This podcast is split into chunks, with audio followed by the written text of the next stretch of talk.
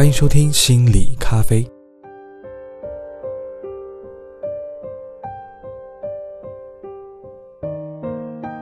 一九六八年，实验小组来到一所小学，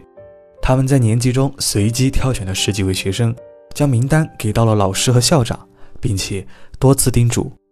名单里的学生都是最具有发展潜力的。过了一年，实验小组再次来到这所小学，惊喜地发现。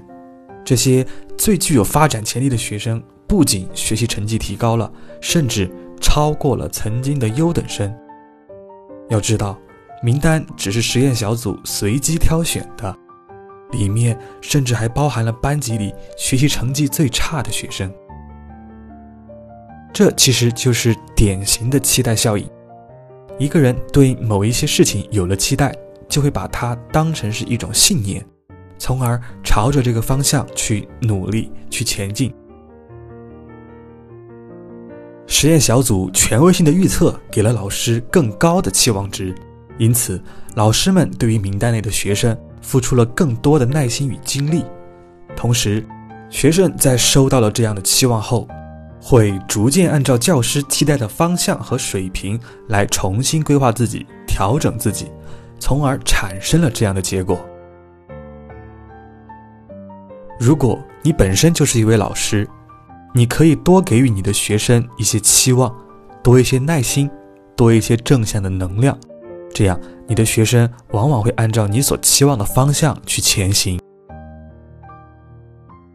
如果你是一位企业的管理者，对于你的下属多一些期望，而不是斥责，通常情况下，你的下属也会因为你的这份期待而慢慢的有所改变。当然，期待效应也适用于自身。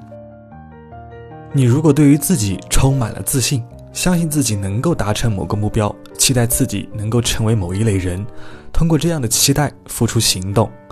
那你就会比那些唯唯诺诺、对于自己不抱有多大期望的人更容易成功。